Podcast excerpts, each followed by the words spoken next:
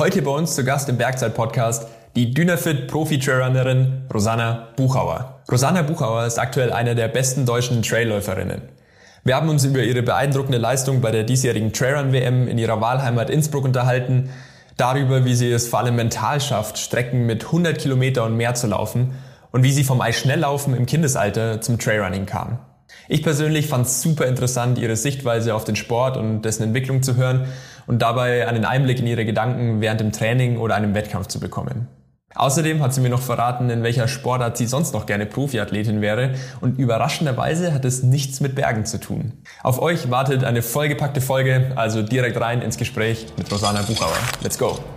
Der Bergzeit-Podcast ist dein Podcast für mehr Bergzeit. Ganz egal, ob neben dem Gipfelkreuz oder auf dem Weg ins Büro. Wir wollen die Berge zu dir bringen.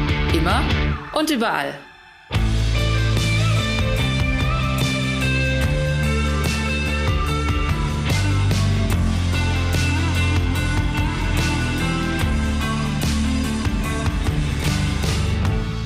Rosanna, ich würde mit dir heute gerne mal ein neues Format hier im Bergzeit-Podcast testen. Weil ich habe in der Vorbereitung gesehen, dass du bei schon sehr, sehr vielen Podcasts, die irgendwas mit Berge und Laufen zu tun haben, zu Gast warst. Und vor allem zu Beginn muss man ja da eigentlich fast immer das Gleiche erzählen, oder? Mhm. Und um das für dich ein bisschen abwechslungsreicher zu gestalten, starten wir einfach direkt mal mit so einem kleinen Frage-Antwort-Spielchen rein. Heißt, du bekommst von mir fünf Fragen mhm. und du darfst sie auch wirklich gerne kurz und knackig beantworten. Okay. Die erste ist super simpel. Wer bist du und was machst du? Ich heiße Rosanne Bugauer, ähm, laufe sehr viel, also bin Trailrunning-Athletin und arbeite bei der Tirol-Werbung in Innsbruck. Wo kommst du her und wo lebst du aktuell? Äh, ich komme aus Inzil im Chiemgau und lebe aktuell in Innsbruck in Tirol. Sehr schöne Stadt, äh, da lebe ich auch und da nehmen wir auch gerade auf. Auf welchem Gipfel warst du zuletzt? Äh, Kampenwand. also in der Heimat? Ja. Äh, dein bestes oder schönstes Bergerlebnis kann mit Trailrunning zu tun haben, muss aber auch nicht. Bestes Bergerlebnis? Boah, es sind viele. Es ist eigentlich schon einmal mit Trailrunning gekoppelt. Also eigentlich sind es meistens so Touren, wo man mehrere Gipfel macht und dann zum Schluss noch einkehrt. Ganz wichtig. Und hast du sowas wie ein Lebensmotto oder irgendeine Lebensweisheit oder vielleicht sogar eine Berufung, die du teilen kannst? Mm, ja, schon so ein bisschen den, das Leitmotiv, du bist stärker als du denkst. Mhm. Es geht immer mehr. Also das ist ja auch mittlerweile wissenschaftlich bewiesen, dass man eigentlich mehr schafft, äh, als man meint oder der Körper früher zumacht. Und das versuche ich mir schon immer zu sagen, dass in allen Lebenslagen eigentlich noch mehr geht, als man glaubt. Mhm ist ja irgendwo in deiner Sportart auch super wichtig. Also Glaube ich auch, ja. wenn man sich mal durchbeißen ja. muss. Mhm. Das ist witzig, ich habe da letztens so eine ganz crazy Zahl gelesen. Ähm, jetzt muss ich den Begriff noch zusammenkriegen, aber es sind ja irgendwie diese autonom geschützten Reserven, die der Mensch irgendwie eigentlich noch hat und die man halt in normalen Situationen eigentlich gar nicht abrufen kann, ja. sondern halt nur in Sondersituationen und äh, das ist wahrscheinlich die hohe Kunst, da irgendwie noch ranzukommen. Ja, und das ist auch gerade das, was ich versuche, so ein bisschen mich einzulesen oder zu probieren, wie kann ich die aktivieren.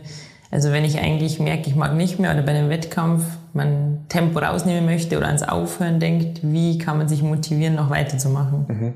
Da werden wir später noch mal ins Detail ähm, eingehen. Ich habe eine Frage gleich zu der ersten Frage, wo du denkst, hä, warum? Das war einfach mein Name. Aber wo kommt eigentlich dein Spitzname Roxy her? Äh, aus dem Studium. Ich hatte eine Phase beim Snowboarden, wo ich sehr viele Roxy-Klamotten hatte. Ah, wirklich? Ist mit ja. der Marke connected? Ja, ja. Ah, okay, ja, krass. Und auf meinen Orten und überall die Aufkleber und dann halt Rosanna ist eh lang und dann hat sich so Roxy ergeben. Ja, okay, spannend. Weil irgendwie so in der Trailrun-Bubble bist du schon halt viel unter dem Namen ja, auch unterwegs ja. und auch dein Instagram und so, gell? Ja, genau.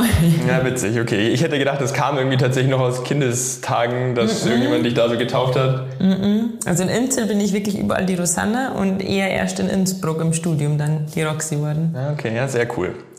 Du, ähm, ich habe mir heute eigentlich fest vorgenommen, dass es kein Trailrun-Trainings-Nerd-Talk wird. So ein paar Themen möchte ich aber doch irgendwie ansprechen und als allererstes auf meiner Liste steht die Heim-WM, die dieses Jahr im Juni hier war. Crazy Erlebnis, oder? Also ähm, Vize-Weltmeisterin mit dem Team, Platz 5 für dich in der Einzelwertung, mhm. kann sich sehen lassen. Mhm. Bist du happy? Ja, ich bin sehr zufrieden. Ich war sehr, sehr nervös, ich glaube, oder ja, ich hatte sehr viel Respekt, weil wirklich viele, viele Freunde extra hergefahren sind und auch Familie und alle und ich dann schon die Angst hatte, dass genau dann vielleicht irgendwas nicht läuft. Ja. Und das ins Ziel kommen mit so einer guten Leistung und dann noch die Teammedaille, das, das war schon richtig cool. Ja, und vor allem, ich meine, du bist ja den Trail Long gelaufen. Es waren 86 Kilometer, oder? Ja. Und 6000 Höhenmeter. Ja, ist 6500, je nach Uhr 6600. Also echt ja. richtig, richtig ordentlich. Ja. Und ich meine, ähm, jeder, der sich so ein bisschen mit dem Thema beschäftigt, weiß, da kann halt enorm viel schiefgehen. Also Ja. Magen, Temperaturen, was auch immer. Ja. Ähm, deswegen verständlich, dass da so eine gewisse Grundnervosität ist. Ähm, du hast in einem anderen Interview mal gesagt, du möchtest immer so müde wie möglich ins Ziel kommen, dann bist du happy. Ja. Das hat funktioniert, oder? Ja, also ich glaube, ich bin körperlich noch nie so an mein Limit gegangen wie an diesem Tag.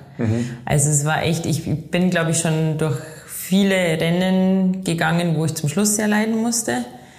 Ähm, aber dass ich wirklich so wie dieses Jahr bei der WM vier, fünf Stunden zum Schluss komplett Leidenskampf, das hatte ich so noch nie. Und das war aber dann auch irgendwie cool, weil ich wusste, es, es wäre wirklich nichts mehr drinnen gewesen. Also ich Ja. habe alles, was an diesem Tag möglich war, habe ich äh, gegeben. Ab wann ging es los, wo du dir dachtest, boah, jetzt wird's zart, also so Kilometer ungefähr? Ah, was war das? Ich glaube Kilometer 46, kurz nach der Kämmerter Alm. Da dachte ich mir im Aufstieg, es ist zu früh. Es ist eigentlich zu früh, dass meine Beine, die Beine schon ein bisschen zum Krampfen angefangen. Und ich dachte mir, das ist zu früh. Dem hätte ich gerechnet, vielleicht in Grinzens oder in Völs, aber noch nicht so früh. Und das war dann auch mental ein bisschen ein Struggle. Ja. So, es ist ein bisschen über die Hälfte. Das ist zu früh. Aber ging es dann auch so bis ins Ziel? Ja. Ich frage deswegen, weil ich stand am Rauschbrunnen, äh, wo es dann hochging zum Durachsteig. Und dann bin ich gestorben. Aber da haben wir alle noch gesagt, boah, ey, du schaust echt noch frisch aus. Ja, nee, aber das hat getäuscht. Ja? Also es waren auch zwei richtig enge Freundinnen im Rauschbrunnen stehen und die haben mich noch nie in einem Rennen gesehen, immer nur im Training und die haben sich wirklich Sorgen gemacht. Ah, okay, ja krass. Als sie mich gesehen haben. Also Rauschbrunnen war schon, war schon echt hart, was halt im Rauschbrunnen das Schöne war, da waren eben die zwei Freundinnen und weiter oben noch ein Freund von mir im Wald stehen. Und das sind dann auch so mentale Anker. Ja. Weil da war ich schon wirklich ähm, in meinem Kopf nur noch damit beschäftigt, irgendwie ins Ziel zu kommen. Da war schon gar nicht mehr irgendwie Herzfrequenz oder Pace oder irgendwas. Da war einfach nur noch Überlebenskampf. Ja, ja glaube ich. Ich meine, es war ja auch brutal heiß an dem Tag. Also es war heiß, es war, wie gesagt, ich musste mental echt sehr kämpfen, weil, weil es das Leiden meiner Meinung nach zu früh losging. Ähm, dann noch die vielen Eindrücke, das, ich will ans Limit gehen, ich will ein gutes Rennen ins Ziel bringen, ähm, aber ich hatte zwischendurch echt Zweifel, dass ich ins Ziel schaffe. Das waren schon echt mal Zweifel und Angst. Aber du nimmst dann die Leute, die an der Strecke stehen und so, schon wahr in dem Moment. Also du bist jetzt dann nicht komplett im Tunnel, weil du sagst, hey, das ist so ein mentaler Anker, das gibt mir dann schon irgendwie Kraft. Ja, was auffällig war, alle Personen oder Freunde, die ich wusste, wo sie stehen, zum Beispiel eben die zwei Freundinnen von mir, die gesagt haben, sie stehen am Rauschbrunnen und der Freund, der gesagt hat, er steht weiter oben im Wald, Ja. die wusste ich. Aber zum Beispiel Personen, die es mir nicht gesagt haben, die habe ich nicht wahrgenommen. Also okay. ein Arbeitskollege stand zum Beispiel am Salfeiner See und ich wusste nicht, wo der steht, den habe ich nicht wahrgenommen. Okay. Also, weil ich mich dann, das waren dann schon so Anker, auf die ich hingearbeitet habe, aber das dazwischen ist dann verschwommen. Also heißt, du hast dir so ein bisschen eingeteilt und da weiß ich, da steht XY, Genau. bis dahin muss ich nochmal jetzt Ja. durchpushen. Und jetzt klammerte ich mich zum nächsten und zum nächsten und der Rest war dann, glaube ich, schon sehr im Tunnel. Besonders die Nordkette hoch, da war ich dann schon recht im Tunnel. Ja, glaube ich. Aber umso schöner, wenn man dann so ins Ziel kommt. Ja. Und ich meine, da war ja die Hölle los. Echt genial von der Stimmung her. Ja, das war echt schön. Und also im Ziel war es dann auch wieder so, da waren doch irgendwie noch ein paar letzte Kräfte. Deswegen, es geht immer noch was. Ja. Weil die Zielgerade ging dann doch wieder relativ leicht. Also, ja, das ist ja Ja, ich glaube, es war eine gute Werbung für den Sport auf jeden Fall. voll. Auf, also das glaube ich auch. Da macht wirklich alle, die beim Event mitgeholfen haben, was richtig Cooles auf die Beine gestellt. Ja. Was steht denn jetzt noch so an für den Rest des Jahres? Hast du irgendwas Konkretes noch geplant?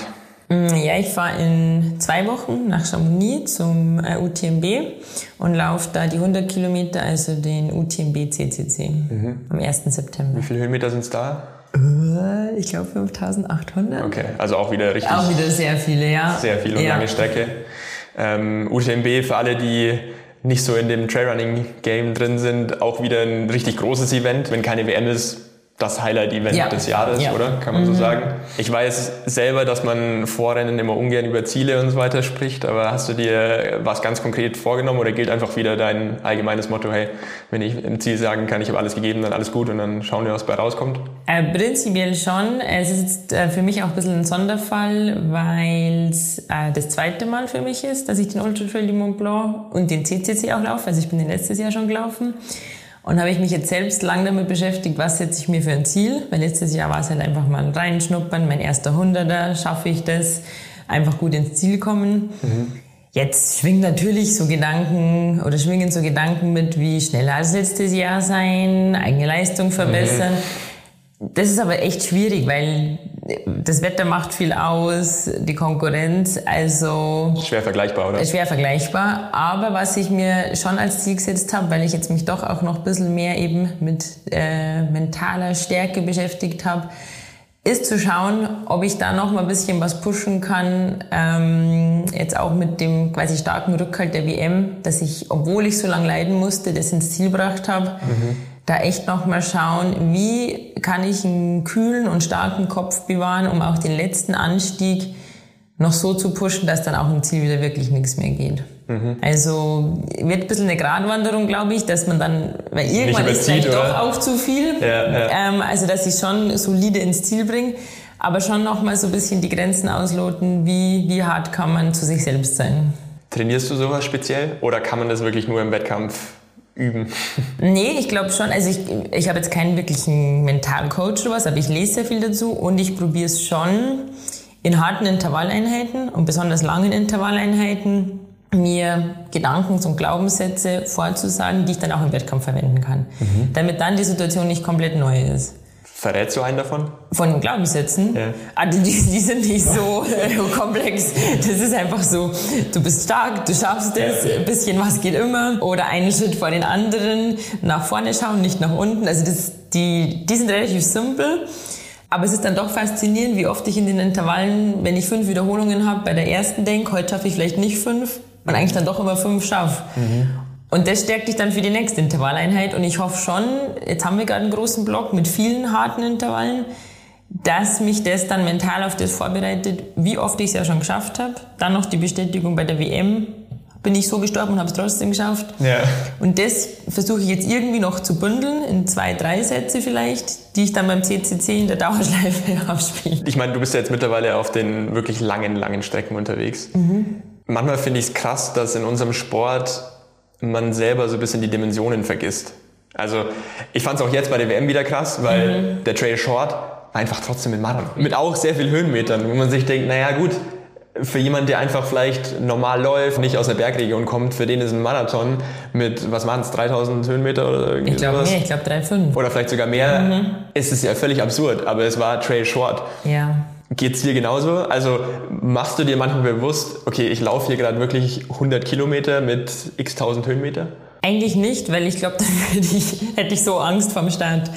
Also ich denke mir das manchmal, wenn ich einen langen Trainingslauf mache und dann vielleicht nur unter Anführungszeichen äh, 3000 Höhenmeter mache, dann denke ich mir, oh Gott, das ist nicht mal die Hälfte vom nächsten Rennen. Mhm. Aber dann versuche ich mich eigentlich nicht so damit zu beschäftigen, weil sonst wird es auch für mich wieder unvorstellbar. Oder ich ja. versuche auch nicht, das Viele rechnen das dann in Distanzen aus, die man mit dem Auto fährt. Mhm. Und das versuche ich gar nicht zuzulassen, weil dann wird es so riesig. Ich versuche eher mehr so zu denken, ach, es sind ja nur 25 bis zu der Versorgung und dann bis zu dem nächsten Anstieg 10 und dann nur 8, um das irgendwie in meinem Kopf kleiner zu machen. Mhm. Weil sonst ist, glaube ich, die Hürde so riesig oder der Respekt wächst dann zu sehr. Okay. Jetzt hast du ja gerade die Glaubenssätze angesprochen, die dir irgendwie helfen durch so dunkle Momente. Ähm, Gab es neben der WM ein Rennen, wo du sagst, boah, das war irgendwie so mein dunkelster Moment und da war ich irgendwie knapp vor einem DNF oder dann wirklich bei einem DNF? Also WM war schon das, wo ich auch mit meinen Glaubenssätzen am härtesten kämpfen musste und was bei der WM so anstrengend für den Kopf war, es wurde nicht wieder besser. Mhm. In manchen Rennen ist der eine Anstieg hart und der vierte oder fünfte geht dann wieder. Und bei der WM war es dann eigentlich ab der Kilometer an so ein bisschen gefühlt vorbei. Von den Zeiten und von der Herzfrequenz war es dann gar nicht so krass, aber ich habe gemerkt, mich hat es mental sehr beschäftigt. Und ich, ich gebe schon noch zu, es waren dann schon auch kurz die Gedanken, Grinsens, Axams, Birgits, das auch einfach zu lassen. Mhm. Sonst wärst du ja eh wahrscheinlich bald daheim ja, gewesen. genau. da war es so, oder? Ich gehe einfach in meine Wohnung. ähm, so, okay, doch nicht. Und DNF aufgrund von, von mentalem ähm, nicht durchbeißen hatte ich zum Glück noch nicht. Ich hatte jetzt im äh, Frühjahr ein Rennen, das ich abbrechen musste. Mhm. Aber das war wirklich wegen Magenproblemen und eigentlich nicht nur wegen Magenproblemen während dem Rennen, sondern ich hatte zehn Tage davor schon einfach okay. Magen-Darm-Infektion. Dachte mir aber einfach, ich probiere das Rennen, vielleicht geht es. Und deswegen würde ich das jetzt auch nicht so als dunklen Moment ähm, abspeichern, sondern mehr als, ja, da war der Körper einfach nicht fit und es war dann besser, auf den Körper zu hören und äh, erst gesund zu werden und dann wieder ans Limit zu gehen. Ja, auf jeden Fall. Hast du in solchen Momenten dann auch mal so völlig abstruse Gedanken, die gar nichts mit dem Sport zu tun haben? Also, dass du mit deinem Kopf vielleicht ganz woanders bist ähm, ja. und dich wirklich auch wieder richtig zusammenreißen musst und sagst, hey, ich bin jetzt hier im Rennen, ähm, bleib dabei. Ja, also am Anfang lasse ich die sogar oft ganz gern zu, mhm. weil dann verfliegen die Kilometer oft so ein bisschen, wo man dann so ein bisschen, ich weiß nicht, letztes Jahr in, äh, in Chamonix oder auf der italienischen Seite am Anfang vom Rennen hatte ich so die Gedanken, ah ja, wenn es da irgendwer was auf Italienisch sagt, dann verstehe ich ja eh nicht alles. Oder ähm, ja, so Gedanken, ob jetzt da die Wanderer privat am Weg sind oder zum Anfeuern. Mhm. Sowas lasse ich dann eigentlich ganz gern zu.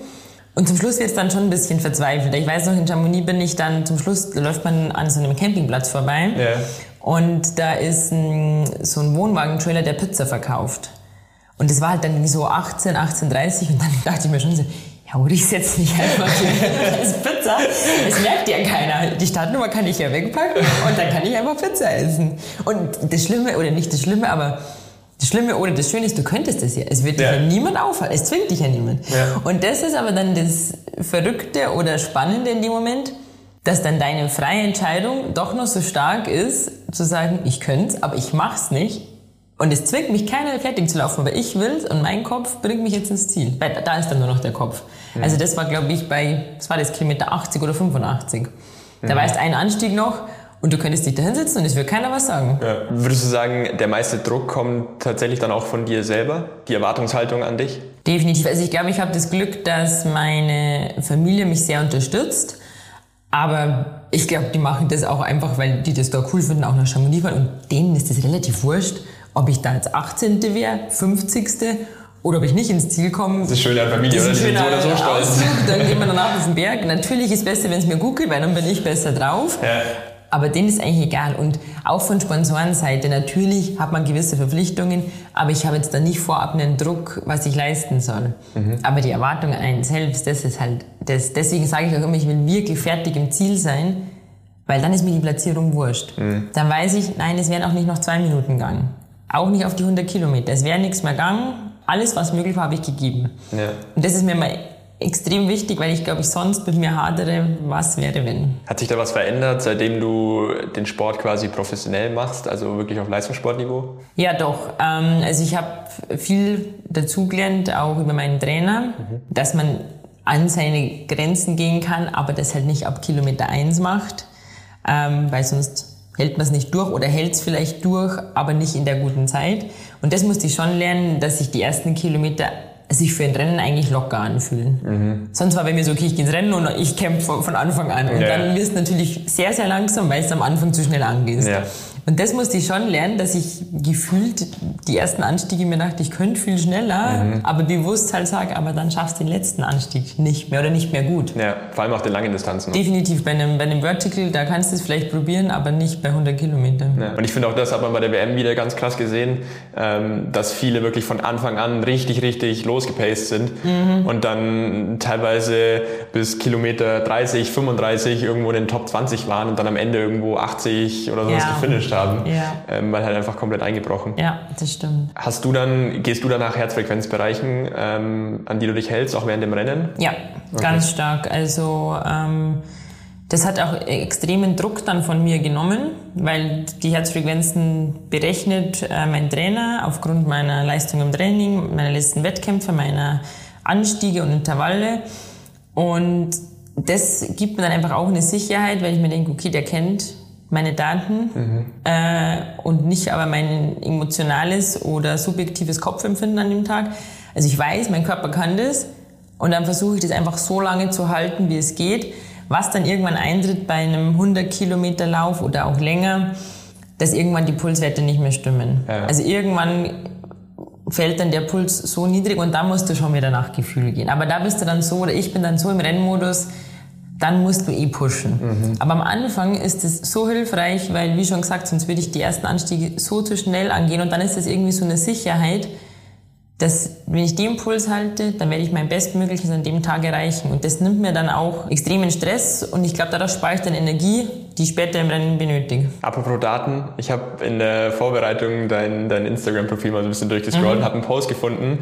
Da ähm, hast du geschrieben, dass du, ich glaube es war 2020, bei einer Leistungsdiagnostik warst und dir dann irgendwie der Doc gesagt hat, ja, also, also Werte sind schon echt okay, aber also so richtig auf Profiniveau wird es nix. Ja. Ähm, und dann hast du irgendwann runtergeschrieben, ähm, fuck data, sometimes. Ja. Ist es heute immer noch so? Oder hat sich da der Blickwinkel so ein bisschen drauf geändert, dass du sagst, naja, ah, weiß nicht, es ist schon, schon hilfreich?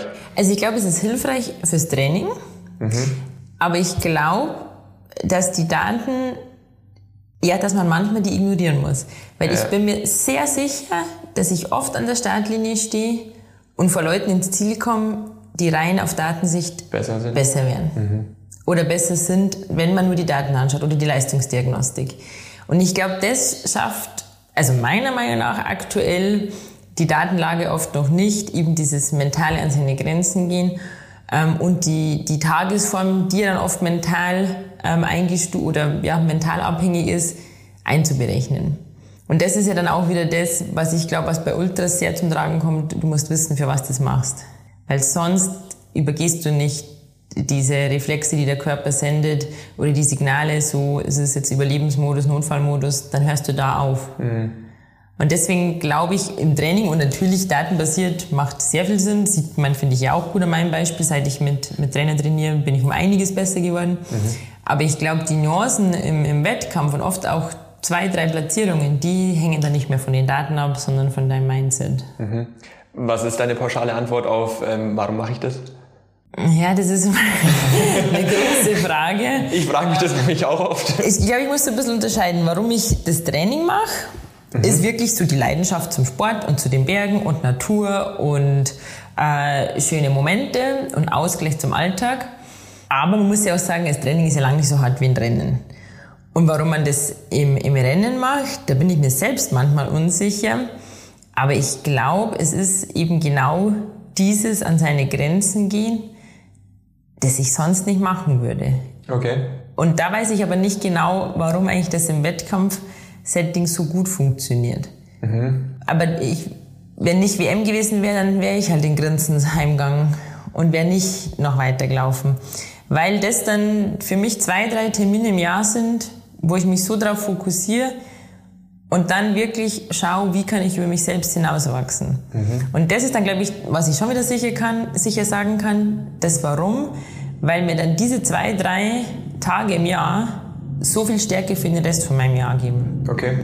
Also ich merke das in ganz vielen Lebenslagen, so schnell wirft mich halt nicht was aus der Bahn, weil okay, ich habe schon richtig leiden müssen bei einem Rennen. Also wie schlimm kann jetzt mal ein schlechter Arbeitstag sein? Ja. Wie nervös kann man vor einer Präsentation sein? Da leidest du ja nicht, da bist du halt ein bisschen nervös. Ja. Oder wenn man auch privat irgendwas nicht so läuft, naja, da hat man Handlungsmöglichkeiten, aber man leidet nicht stundenlang in den Extremleiden. Und, und ich glaube, das rufe ich mir dann durch diese Wettkämpfe immer wieder in Erinnerung, wie stark ich eigentlich sein kann. Und dann gehe ich entspannter den, den Rest vom, vom Jahr durchs Leben. Cool, das ist eine spannende Connection, mhm. dass die wirklich so einen Alltagsbezug irgendwie hat. Yeah. Aber würdest du dann sagen, du brauchst wirklich diese Rahmenbedingungen von dem Wettkampf? Weil äh, ich finde es mega spannend, bei mir ist es fast so ein bisschen andersrum. Ich habe manchmal das Gefühl, ähm, wenn ich diesen einen Tag X habe, an dem ich alles abrufen muss, dann klappt es manchmal nicht. Und wenn ich irgendein freies Projekt habe, was ich mir ausgesucht habe, wo ich richtig für brenne, weil ich Bock habe, das umzusetzen, dann suche ich mir das aus, wann ich mich irgendwie gut fühle, ziehe das dann durch und habe das Gefühl, okay, heute kann ich wirklich alles rausballern. Mhm. Ist es bei dir dann wirklich anders, dass du sagst, du, du brauchst quasi diesen fixen Tag, das Wettkampfsetting, alles drum und dran? Ich glaube nicht das äh, Wettkampfsetting, aber diesen fixierten Tag. Und ob das mhm. dann ein Projekt ist oder ein Wettkampf, das ist, glaube ich, egal. Mhm. Aber dieses heute ist der Tag, den ich mir in dem Sinne ausgesucht habe, wo ich an meine Grenzen gehe. Natürlich, wenn davor Verletzung oder was ist, dann verändert man den Tag wieder. Ja, aber ja, ob das dann ein Projekt oder ein Wettkampf ist, aber es geht um dieses Ziel. Und das könnte ich jetzt nicht dreimal in der Woche im Training. Weil für das läuft dann zu viel Vorbereitung, die sich zuspitzt. Ja, hin. voll. Aber ich war auch überrascht. Ich habe vor, vor zwei Jahren mal so ein Projekt gemacht und da hatte ich auch Angst, dass ich vielleicht nicht an meine Grenzen gehen kann, weil es ja kein Wettkampf, keine Konkurrenz. Und da war ich aber trotzdem voll im Tunnel. Mhm. Weil da habe ich dann gemerkt, wie viel intrinsische Motivation das von mir ist. Da habe ich mich so gepusht, obwohl es ja dann noch mehr egal gewesen wäre, weil ja gar keiner gewusst hat, dass ich das mache. Also. Ja, voll, klar. Ich meine, das ist ja eine schöne Bestätigung, dass es dann eher der Antrieb ist, besser als man selber irgendwie zu werden mhm. und nicht irgendwie, ich muss mich immer mit anderen messen ja. und ich muss quasi immer ganz oben auf dem Podium stehen. Ja. Kurze Werbung. Leute, ich mache jetzt mit euch einen Ausflug ins Tierreich. Zum Schneeleoparden. Eine wunderschöne große Katze, hellgrau-schwarz gefleckt mit einem langen Schwanz. Der Schneeleopard lebt im asiatischen Hochgebirge, wo die Berge wild sind wie sonst nirgendwo auf der Welt. Hier fühlt sich das Tier wohl. Schneeleoparden sind außerordentlich schnell und verfügen über eine überragende Ausdauer. Sie bewegen sich leicht, nahezu lautlos und elegant mit absoluter Effizienz. So, und jetzt denkt mal an eine Bergsportmarke, die genau diese Eigenschaften verkörpert. Na? Ich bin mir sicher, ihr denkt an Dynafit. Kein Wunder also, dass das Tier seit 2005 das Markenlogo von Dynafit ist. 55 Jahre zuvor hat die österreichische Firma Humanik die ersten Skischuhe produziert. Aus dieser Sparte hat sich später die Firma Dynafit entwickelt. 1973 gewinnt Franz Klammer in seinen Dynafit Skischuhen das Abfahrtsrennen auf der Planei in Schladming und 1976 die Olympische Abfahrt von Innsbruck. Von Athleten für Athleten. Die Erfahrungen und das Wissen von Athleten war damals schon zentral für die Entwicklung bei Dynafit und sie ist es bis heute. Im Sommer 2011 stellt Dynafit die erste Trailrunning-Kollektion vor und wird damit zum Ganzjahresausrüster. Seit 2020 gibt es eine Bike-Kollektion. Die Ride-Kollektion ist genau richtig für dich, wenn du gerne verschiedene Bergsportarten zu einem großen Abenteuer kombinierst wenn die Bergtour schon von der Haustür beginnt oder du im Frühjahr den Einstieg zur Skitour verkürzt. Die Dynafit Bike Kollektion ist leicht und funktional, damit du elegant und effizient wie der Schneeleopard am Berg unterwegs sein kannst. Schau dir die Kollektion im Dynafit Markenshop bei Bergzeit an. Und zum Schluss noch ein Schneeleoparden-Fact. Im Gegensatz zu Löwen oder Tigern können Schneeleoparden nicht brüllen, nur schnurren. Werbung Ende. Du hast vorhin gesagt, deine Family unterstützt dich mit allem voll und du machst viel vom Training aus Leidenschaft zu den Bergen und so weiter. Heißt, du bist klar irgendwie in Insel aufgewachsen und deswegen schon immer Bergsportlerin durch und durch? Ähm, Bergsportlerin oder Sportlerin würde ich nicht sagen, aber bergverbunden. Bei uns war das in der Familie immer schon, oder naturverbunden. Wir haben immer schon keine Ahnung, Picknick am See gemacht, waren mhm. auf einer Berghütte. Äh, mein Opa ist seit Ewigkeiten in der Bergwacht, ist Bergführer. Wir ja. haben dann schon auf den Hütten übernachtet. Wir waren in irgendwelchen Klettergärten. Das war wirklich so voll normal. Also wir sind wirklich in den Bergen aufgewachsen. Bist du daheim dann auch am liebsten in den Bergen? Oder? Ja. ja. Also meinst du daheim am liebsten in, in den Bergen oder allgemein am liebsten in den Bergen? Oder meinst du Chiemgau oder Tirol? Ich meine Chiemgau oder Tirol. Ach, das ist mir dann eigentlich egal, obwohl ich an Tirol schon sehr cool finde, dass die Berge einfach ein bisschen höher sind. Und du hast aber äh, begonnen quasi richtig sportlich aktiv zu sein im Eisschnelllauf, oder? Genau, genau. Also das, deswegen eigentlich ja dann gar nicht so Bergsport. Ja. aber Inzell ist ähm, ja ein kleines Dorf und ähm, wir haben halt eine Schnelllaufhalle und früher hatten wir Freilufteislaufbahn mhm. und dann durch den Schulsport und halt durch, ja, das, dass das im Dorf der Sport ist, ist man da dann quasi, ja, dazugegangen. Ähm, und dann war das damals gar nicht so, als ich mache jetzt Leistungssport angesehen, sondern das war halt so sozial und Freundesgruppe und wir ja. haben das halt alle gemacht. Und dann war das wirklich viel Spaß. Und jetzt im Rückblick merkt man eigentlich, dass es schon ein sehr strukturiertes Training damals schon war. Würdest du sagen, das hat Auswirkungen auf heute? Also wie du in den Bergen unterwegs bist und äh, auch irgendwie auf dein Training? Äh, ja, definitiv. Also ich glaube einfach, dass man da automatisch schon früh gelernt hat, ähm, Sachen umzusetzen und auch ein bisschen eben ähm, nicht nur in der Komfortzone zu bleiben. Und ich glaube schon, dass auch eine Grundlage gesetzt worden ist. Weil wenn du einfach mit 13 schon fünf, sechs Mal die Woche trainierst. Ah, krass. Ist so umfangreich, okay. Ja, also wir haben natürlich, manchmal waren es dann nur dreimal, manchmal viermal, aber wir haben eigentlich äh, schon sehr strukturiert trainiert, auch früh mit Rennradfahren begonnen. Mhm. Und ähm, ich habe da eigentlich auch das Training nie auslassen, weil es gleichzeitig meine Freunde treffen war. Also das war so wirklich Teil vom Alltag damals schon. Wenn du jetzt nicht ähm, im Bereich Trailrunning Profi wärst, mhm. jetzt weißt du wahrscheinlich schon, wo die Frage hingeht, in welcher Berg- oder generell Sportart wärst du dann Profi? Einmal Wunschvorstellung und einmal, was wäre am realistischsten, was sonst klappen würde? Also Wunschvorstellung absolut nicht realistisch, aber Wunschvorstellung wäre Surfen. Okay. Begeistert mich voll, aber ist auch richtig schwer. Also, das also klassisch wirklich Wellenreiten. Ja, also das würde ich gern, aber das ist eine Utopie. ähm, also ist ein bisschen schwierig in Innsbruck. ja, ähm, ja, auch einfach, ja, also mein Level ist da nicht irgendwo in dem Bereich. Ähm, was wäre sonst realistisch? Wahrscheinlich auch nicht viel. Ist dann Eis schneller vielleicht? Nee, nee? ich glaube nicht da habe ich, da hab ich die Sinnfrage dann relativ schnell verloren. Okay. Also ich finde Schnelllauf einen wunderschönen Sport von der Bewegung, aber die kurzen Distanzen und im Kreis und da dann wirklich, ob ein Zehntel oder Hundertstel schneller, da habe ich den Sinn nicht gesehen. Ich, ich weiß, dass man auch den Sinn in 100 Kilometer Rennen nicht sehen kann, aber für mich ist er mehr da. Mhm. Also Schnelllauf wäre es auch nicht. Nee. Ja, nee, kann ich schon nachvollziehen. Mir hat mal irgendjemand erklärt, ähm, bei den Langstreckenrennen gibt es so einen Begriff, nämlich Type-2-Fun. Mhm. Das ist so, währenddessen denkt man sich, ey, was mache ich hier eigentlich? So, es ist wirklich nur Leiden und danach denkt man sich, geil, ich will sofort wieder. Ja. ja, und das ist auch das, an was ich gerade versuche zu arbeiten, dieser Type-2-Fun, dass ich den auch schon ein bisschen zumindest versuche zu genießen währenddessen. Mhm. So, wow, wie cool, dass ich schon so leide, aber trotzdem nicht aufhöre und dass ich weiß, ich schaffe das jetzt mehrere Stunden. Witzigerweise, ich hätte ähm, gewettet, dass du sonst gesagt hättest, bei realistisch, dass du Skimo-Profi wirst. Ach so, schon, das habe ich jetzt gar nicht gedacht. Obwohl, ja, das, Aber das, das wäre wär eigentlich drin, oder? Ja, weiß ich nicht. Da, da wären vielleicht die Chancen noch mal höher, zumindest als beim Surfen.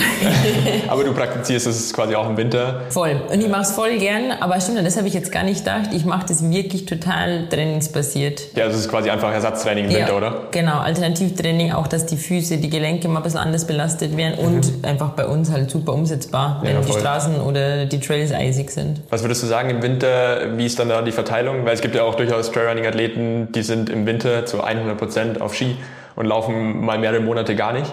Ist es bei dir ähnlich oder ja. sagst du schon, du hast noch da irgendwie einen Laufanteil, keine Ahnung, auf dem Laufband oder irgendwie auf der Bahn, wenn die schneefrei ist? Nee, also ich, also ich besitze kein eigenes Laufband und bin auch kein Laufband-Fan in dem Sinn. Und bei mir ist schon so, also wenn es ein guter Winter ist, dann ist auch wirklich das komplette Training auf Langlaufski und äh, Skitourenski und mhm. ein bisschen Ersatz die Radrolle. Mhm. Einfach ja. um auch so ein bisschen schlecht Wetter entgehen zu können.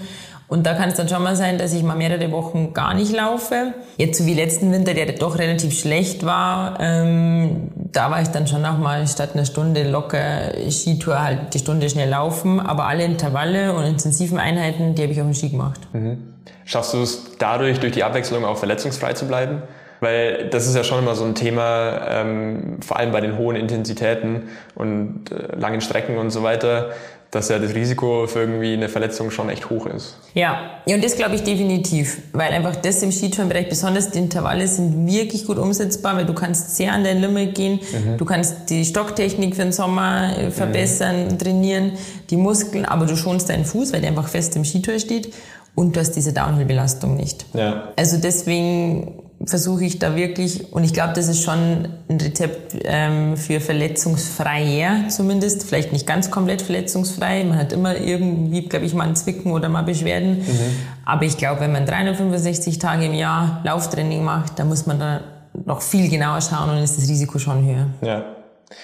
Lass uns nochmal zurückgehen, so in diese kleine ähm, Historie. Also wir waren beim Eisschnelllauf, ähm, wir waren bei deiner Family. Wie kommt man dann aber irgendwann dazu zu sagen, ja, okay, ich könnte eigentlich die Berge auch hochlaufen? Mhm. Das, glaube ich, hat wirklich mit Innsbruck bei mir zu tun. Okay. Also, ähm, ich muss allgemein sagen, ich habe mich dann durch das quasi Ausziehen von daheim und, und äh, eigenständig wohnen äh, in vieler Hinsicht halt einfach selbstständiger entwickelt. Ähm, du hast hier studiert, oder? Genau, ich habe in Innsbruck mhm. studiert. Und ähm, ja, habe dann halt einfach mal so ein bisschen über den Tellerrand hinausgeschaut, ja. was man noch so machen könnte. Ähm, und habe dann eigentlich das Laufen einfach so als Ausgleich, und weil halt damals so das Joggen hat man halt ja. einfach gemacht, wenn man ein bisschen fit sein wollte. Ja. Und habe dann aber gemerkt, das ist ja gar nicht meins da am Inn und die, die Spaziergänger und alle mit ihren Hunden und irgendwie so viele Leute. Und dann äh, wusste ich noch gar nicht so, dass Trailrunning wirklich ein Sport ist, aber dachte mhm. mir einfach, ich laufe halt lieber auf die Höttinger Alm weil da ist weniger los. Ist zwar ein bisschen anstrengend, aber dafür habe ich nicht dieses Ausweichen und Kinderwägen und Hunde und, und ich, kann, ich konnte da nicht abschalten mit ja. so viel quasi Voll. Verkehr. Und ähm, dachte mir dann immer schon, boah, bin ich krass, ich laufe auf eine Alm und so. hab dann checkt, okay, das ist ein Sport und manche laufen noch viel weiter als auf die Alm. ähm, ja, und dann bin ich eigentlich so reingerutscht. Cool. Also und dann am Anfang aber wahrscheinlich auch echt noch so normale Laufschuhe und das ist alles erstmal genau, so. Äh, Hose vom H&M, irgendwelche Straßenlaufschuhe und bin dann da rumgelaufen. ja, ist doch mega cool. Und ich meine, man sieht, wo es hinführen kann. Mhm. Ähm, ab wann hat es irgendwann einen Klick gemacht, dass du gesagt hast, boah, da geht vielleicht echt noch mehr? Ähm, das war dann eigentlich echt beim, ich bin dann beim Großglockner Ultra Trail die 50 Kilometer gelaufen. Als dein erstes Rennen? Ja, Ich bin davor mal irgendwie so, ähm, äh, genau, ich bin den Jungfrau-Marathon in der Schweiz gelaufen, Okay. weil ich mir dachte, Marathon ist so Bucketlist einmal im Leben. Ja, aber das ist auch nicht ohne, oder? Genau, Weil der hat ja sogar irgendwie das äh, Ziel auf dem Berg oder so. Genau, Ziel auf dem Berg, 2000 Höhenmeter auch. Aber ich dachte mir, so laut Google, schönster Marathon der Welt. Cool, so das war. Optimal. Und dann war eben so, naja gut, äh, habe ich einen Startplatz beim Großglockner bekommen, 50 Kilometer wirst dann schon auch irgendwie schaffen. Und dann bin ich da wirklich völlig überraschend Zweite geworden. Ähm, Ah, crazy. und war so, ah okay. Und dann dachte ich mir, hm, also ich laufe eh gern auf Berg, ich bin gern zu Sonnenaufgang und Sonnenuntergang am Berg. Ich mache das jetzt einfach ein paar Tage öfter und dann schaue ich mal, was noch so ein Rennen bringt. Mhm. Und ja, dann war so ein bisschen, ach, das könnte vielleicht so mein Sport sein. In welchem Zeithorizont war das so? Ich glaube, das war 2017. Oder zwei, ja, 2017. Äh, weil ich glaube, der Jungfrau-Marathon war 2015. Ja, das ist eigentlich trotzdem verrückt, wenn man denkt, jetzt äh, ist 2023 und Mhm. man hat plötzlich so ein mega krasses WM-Ergebnis. Ja, das, also was echt bei mir nochmal richtig krass war, war einfach der Schritt, äh, das professionell mit Trainer anzugehen. Da habe ich dann wirklich auch äh, viel gelernt und, und nochmal einen Sprung gemacht. Jetzt unterhalten wir uns hier und du erzählst von deinen crazy Leistungen und trotzdem habe ich ja vorhin mitbekommen, dass du von der Arbeit kommst. Mhm. Heißt, du arbeitest noch nebenher in Vollzeit? Äh, nee, ich arbeite aktuell äh, 25 Stunden. Bis letztes Jahr äh, war ich aber noch äh, Vollzeit und ähm, habe dann reduziert, auch einfach ja aufgrund jetzt der, der WM-Vorbereitung und meinen Ergebnissen aus dem letzten Jahr. Ähm, und das ist für mich, glaube ich, echt der perfekte Deal oder die perfekte Ausgangssituation, dass ich so zwei Welten habe äh, im Positiven.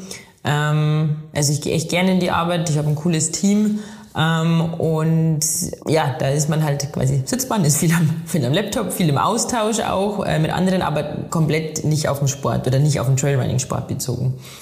Ähm, und dadurch hat meine Woche so eine gewisse Struktur, ähm, die erstmal so das vorgibt und dann kombiniere ich die mit meinem Trainingsplan.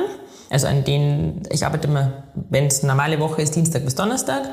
Und dann sind Montag, Freitag oft die langen Einheiten, am Wochenende die langen Einheiten und ähm, ja, noch soziale Aktivitäten. Und das ist, finde ich, das Schöne, weil ich dann wirklich so gefühlt das Beste aus allen Welten habe. Okay. Also ich habe mal am Montag einen langen Trainingstag, wo ich auch danach schaue mit äh, guter Ernährung und Regeneration und vielleicht noch Sauna gehen, weil der Tag ist nur Training. An dem Dienstag ist dann vielleicht nur die Stunde locker ausradeln, weil die Beine schwer sind vom Montag, aber dafür ist mir dann da auch egal, wie lange ich im Büro sitze, weil da bin ich dann voller Fokus im Büro. Und am Freitag ist vielleicht dann nur eine drei Stunden Einheit, aber dadurch, dass ich nicht arbeite, bin ich ja dann auch Mittag oder am frühen Nachmittag fertig und kann vielleicht mit meinen Freunden noch was machen. Ja.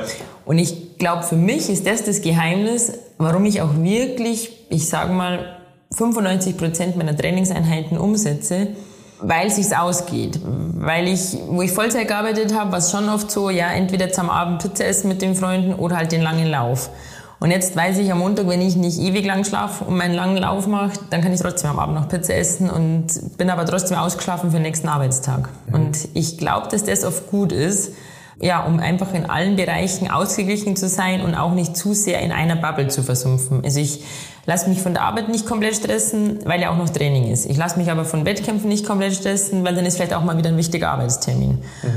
Und auch so in meinem Freundeskreis habe ich schon einige Sportler, aber auch ganz viele, die jetzt zumindest mit Trailrunning nichts am Hut haben, entweder in anderen Sportarten extrem unterwegs sind oder einfach auch gar nichts mit Sport zu tun haben. Und das finde ich auch schön, so von den Gesprächsthemen. Und ich habe das Gefühl, ich, ich in allen drei Bereichen ecke ich niemals so an dieses, boah, immer das Gleiche und immer die gleichen Themen.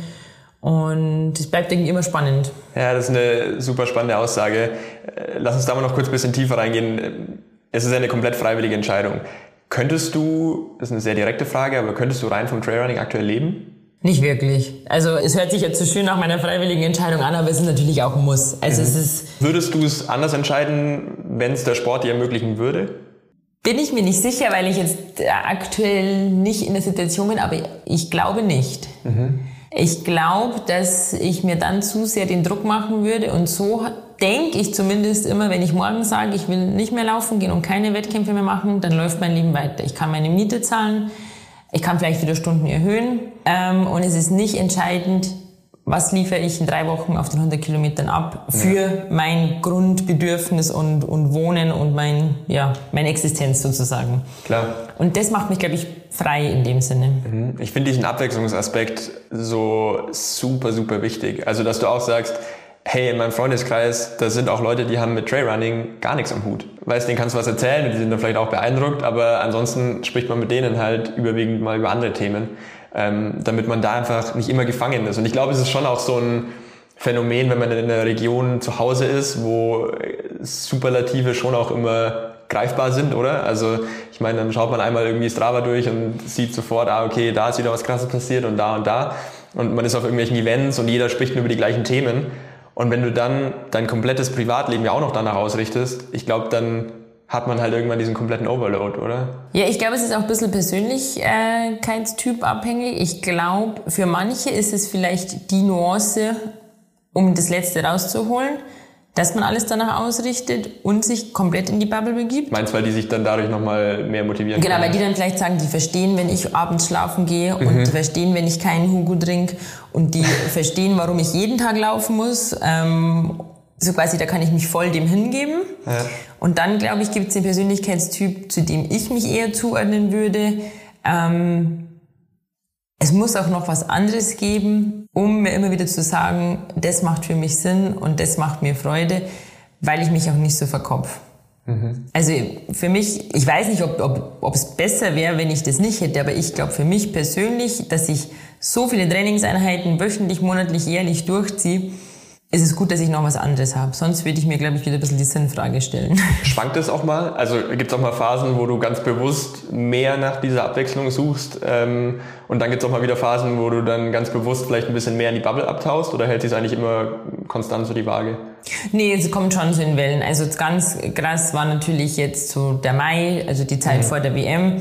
Da habe ich dann schon auch versucht, ein bisschen mehr in die Trainingsbubble äh, abzutauchen, auch zum Schauen, dass ich früher ins Bett gehe.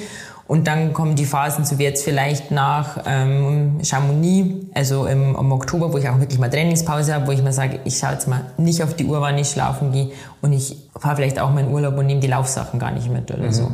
Und das ist, glaube ich, auch wichtig. Aber so im Alltag versuche ich, ähm, die Abwechslung eigentlich so zu halten, um, um dann nicht im Kopf zu sehr mich auf eins zu versteifen. Mhm. Also heißt, du warst auch noch nie irgendwie mal an dem Punkt, wo du gesagt hast, ich habe keinen Bock mehr auf die ganze Scheiße. Ich lasse ich lass es jetzt mal komplett ruhen für zwei Wochen, drei Wochen, unbestimmten Zeitraum. Nee, das habe ich echt nicht. Ähm, und das finde ich, also da bin ich auch echt ein bisschen stolz drauf, weil ich kenne schon viele Athleten, Athletinnen, die dann nach einem großen Saisonhighlight sagen, boah, sie haben auch keinen Bock mehr und sie können die Laufschuhe nicht mehr sehen. Und ich bin dann schon auch mal so, dass ich sage, ja cool, jetzt mal keine Intervalle oder so, aber wenn dann zum Beispiel schönes Wetter ist und geiler Sonnenuntergang, dann laufe ich halt vielleicht die kleine Runde. Aber es ist eigentlich nie so, dass ich mir sage, ich kann meine Laufschuhe nicht sehen. Ja, voll schön, weil ich finde, davon lässt sich so viel auch auf die eigentliche Motivation schließen. Also warum mache ich irgendwie das Ganze und bin ich da halt wirklich dem Herz dabei oder ähm, ja, mache ich es vielleicht doch aus anderen Beweggründen? Weil ich ja. habe so ein bisschen den Eindruck, dass ähm, ja einfach aufgrund der Tatsache, dass sich der Sport ja krass weiterentwickelt und immer mehr große Marken auch wirklich richtig groß Geld da reinstecken, ähm, hier und da äh, Läufer und Läuferinnen aus den falschen Beweggründen in den Sport finden. Gar nicht mal unbedingt negativ gemeint, dass von der Straße auf den Trail immer negativ sein muss, aber so ein bisschen habe ich einfach das Gefühl, dass da viel die Motivation dahinter steht. Okay, kein Mensch interessiert sich auf gut Deutsch mehr für Straßenmarathons so ungefähr, aber ich habe gehört, im Trailsport geht es gerade mega ab, ähm, deswegen mache ich das jetzt da, obwohl ich eigentlich gar nicht irgendwie einen Bezug dazu habe. Und ähm, deswegen finde ich es eigentlich mega schön zu hören, dass das bei dir eher dann wirklich so eine Herzenssache ist. Mhm. Weißt du, was ich meine? Voll. Ich, also ich habe auch das Gefühl, dass sich das gerade wandelt und ich bin mir auch immer nicht sicher, ob ich, ob ich das so gut empfinde. Weil mhm. eigentlich, oder ich fand das eigentlich immer schön, dass Trailrunning nur ein Randsport ist und nur eine Nische. Und jetzt keiner jemanden aus dem Trailrunning kennt und das absolut nicht vergleichbar mit den großen Sportarten ist.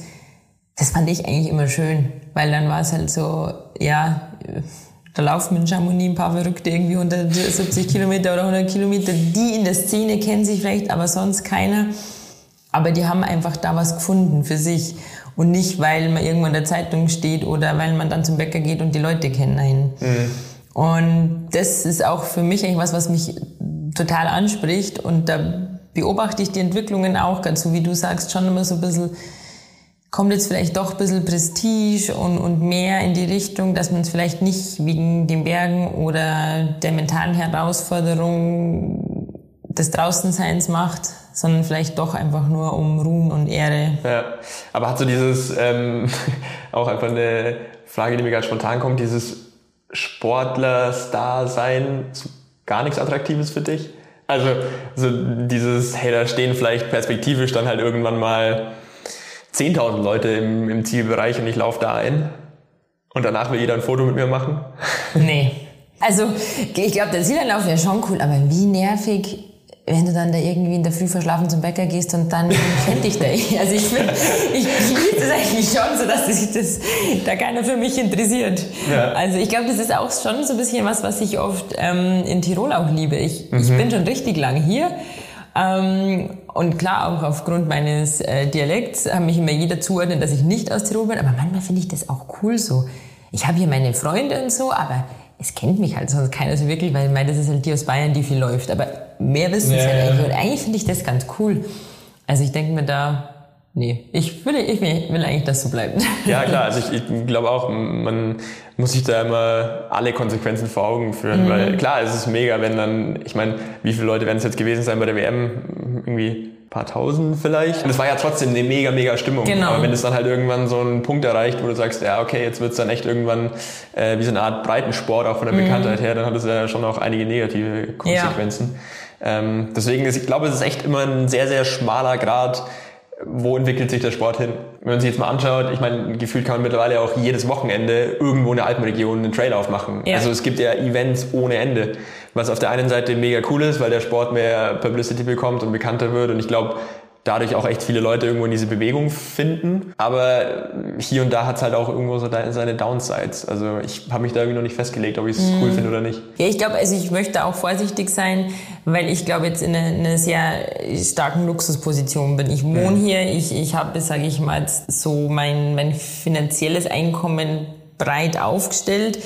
Aber natürlich, was schon schön ist, dass jetzt durch so eine WM der Sport eine Anerkennung bekommt und dass man vielleicht äh, auch von den Sponsoren nicht nur ein paar Laufschuhe bekommt, sondern auch äh, finanzielle Mittel, dass auch Personen vielleicht mit Familie das auf einem Niveau weitermachen können, weil sie nicht 40 Stunden arbeiten gehen müssen.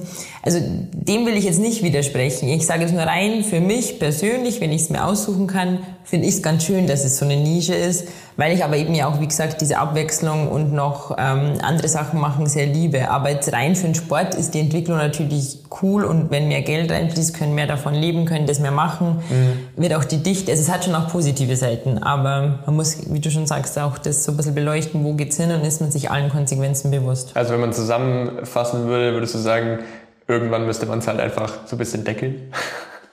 Dieses Wachstum oder? Ja, oder nicht.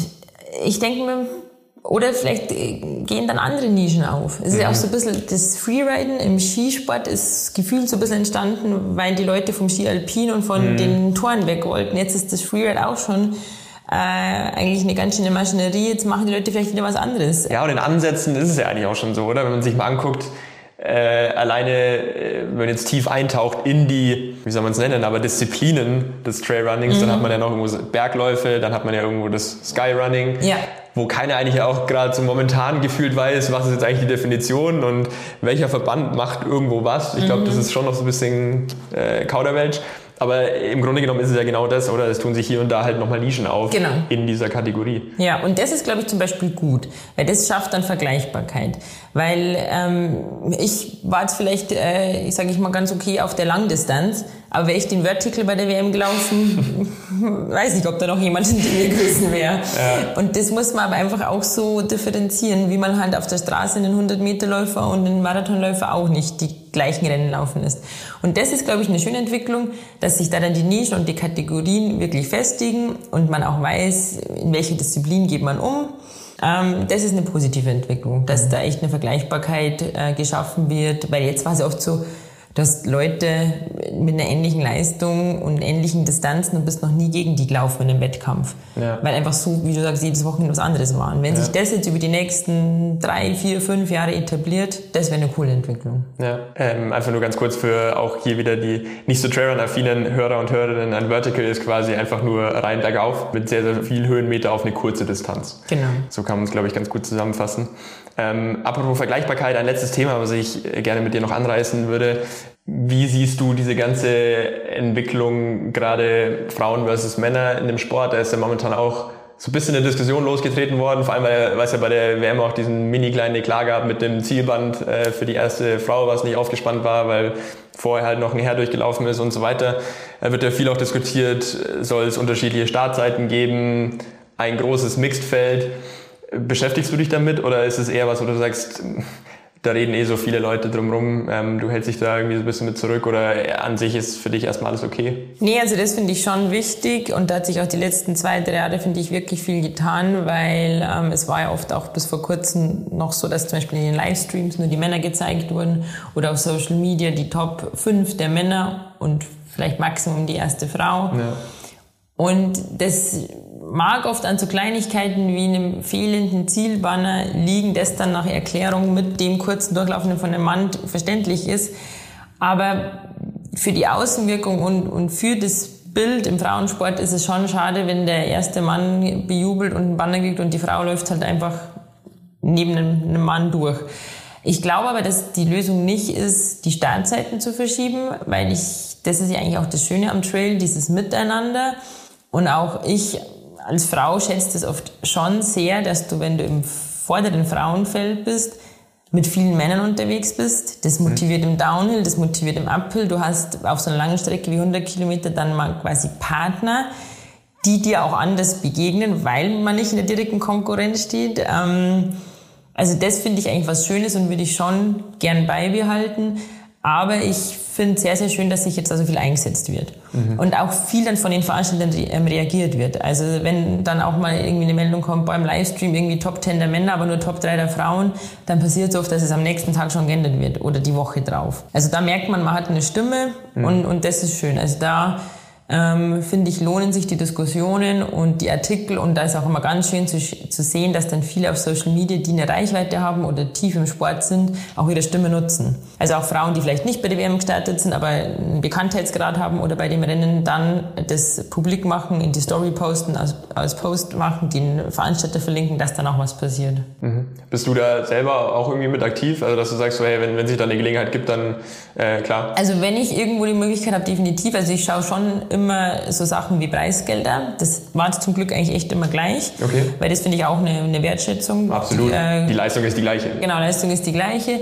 Und ähm, auch wenn ich jetzt irgendwie, auch wenn es so ein lokales Rennen ist und ich in meiner Bubble das dann in der Story wen erreichen kann oder darauf aufmerksam machen kann, dann versuche ich schon. Ich versuche halt nur, mich davor gut zu informieren. Ja. Dass ich nicht irgendwie was poste, nur weil ich das jetzt den Aufhänger, oh, die Frau hat was nicht bekommen. sondern Ja, nicht so ein wirklich zu verstehen. Prinzipiending. Genau, also wirklich zu verstehen, warum war das so und war das wirklich eine unfaire Behandlung oder gab es andere Gründe. Ja, absolut. Aber ist ja trotzdem irgendwie schön zu hören, dass man sagt, okay, äh, klar gibt's hier und da vielleicht noch Punkte, an denen man arbeiten muss, aber man wird zumindest gehört und es tut sich dann auch irgendwo Ja, was, weil ich glaube, das ist ja in vielen Bereichen oder Sportarten ja durchaus auch nochmal anders, wo man. Ähm, auch was anbringen kann, aber es passiert halt einfach nichts. Also Voll. äh, spricht auch da wieder eigentlich für den Trailsport. Ja, das finde ich auch. Ja.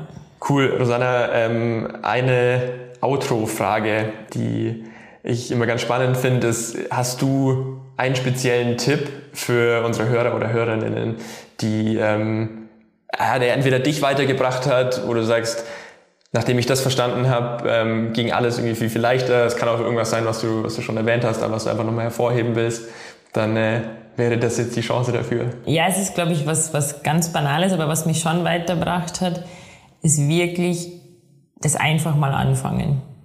Also auch wenn ihr noch nicht die perfekte Ausrüstung habt oder nicht in den Bergen wohnt, das alles führt dann dahin. Ich dachte mir auch nicht, dass ich mit meinen Straßenschuhen auf die Höttinger Alm den Grundstein lege für das, dass ich jetzt die Rennen laufe. Und das ist unabhängig vom Sport. Wenn euch irgendwas interessiert in, in einem bestimmten Kunst- oder Musikbereich, mal reinschnuppern, mal das zu machen. Dieser, dieser erste Schritt, der wirkt immer so groß, aber wenn man es dann macht, dann kommt man auf den Strudel und merkt erst rückblickend, wie weit man es geschafft hat. Mhm. Und das ist auch das, was im Ultralauf auch viele sagen, das ist das Geheimrezept Du kannst mal ein Training ausfallen lassen oder du kannst mal ein Training abkürzen, aber dieses eigentlich jeden Tag oder jede Woche was machen, das bringt dich dann zum Erfolg. Ja. Deswegen einfach mal anfangen und dann schauen. Kann man wahrscheinlich auch gut auf alle anderen Lebensbereiche ja. übertragen, oder? Cool, sehr, sehr schöne Worte zum Abschluss. Da gibt es gar nicht mehr viel dazu zu sagen. Tausend Dank, es hat mega Spaß gemacht. Danke dir. Das war die Interviewfolge mit Rosanna Buchauer. Ich hoffe, ihr hattet bei der Episode genauso viel Spaß wie ich. Wenn euch der Bergzeit-Podcast gefällt, dann abonniert ihn gerne und schreibt eine Review auf der Podcast-Plattform eures Vertrauens. In zwei Wochen gibt es eine richtig interessante Beratungsfolge zum Thema Yoga für Bergsportler. Ich war echt überrascht, wie viel wir Bergsportler von einer regelmäßigen Yoga-Praxis profitieren können. Unter anderem gibt es in der Folge auch direkt was zum Mitmachen und Ausprobieren. Also hört da unbedingt mal rein. Tausend Dank fürs Zuhören, viel Spaß bei eurer Bergzeit und passt auf euch auf.